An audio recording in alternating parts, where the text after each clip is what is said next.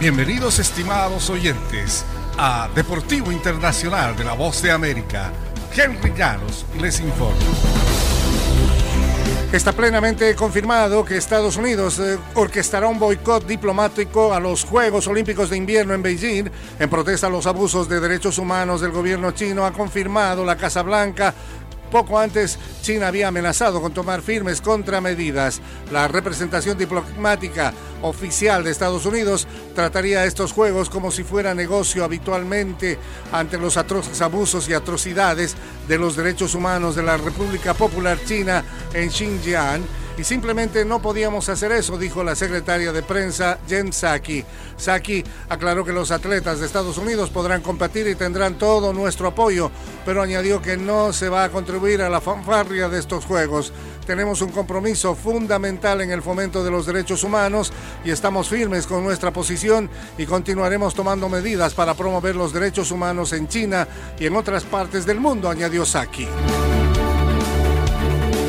Medina Spirit, el potro ganador del último derby de Kentucky, murió ayer lunes tras un entrenamiento en el hipódromo de Santa Anita.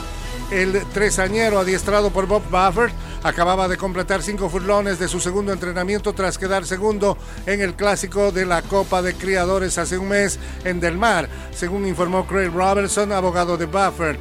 El portavoz de Santa Anita, Mike Wellman, también confirmó la muerte del caballo. Medina Spirit será sometido a una autopsia completa, algo requerido por la Comisión Hípica de California. El potro dio positivo tras el derby del pasado primero de mayo, detectándosele betametasona. Se trata de un fármaco legal que no es permitido en los días de carrera. Buffer estableció un récord con su séptima victoria en el derby de Kentucky con este caballo que lamentablemente ha fallecido. Y la primera Liga de Campeones del eh, Barcelona sin Lionel Messi en casi dos décadas podría acabar en la fase de grupos si no logra superar al Bayern de Múnich mañana miércoles. El Atlético de Madrid, actual campeón de España, también se juega la vida en el máximo torneo europeo con una visita al Porto hoy martes. Siempre se dice que las palabras no sirven para nada, sirven solo los hechos y confío absolutamente en mi equipo, afirmó el técnico colchonero Diego Simeone conozco el carácter de ellos y confío en ellos. Tanto el Atlético como el eh, Barcelona apelan al amor propio para seguir adelante en una competencia en la que han sido protagonistas habituales. Ambos llegan tocados por inesperadas derrotas como locales en la Liga de Campeones.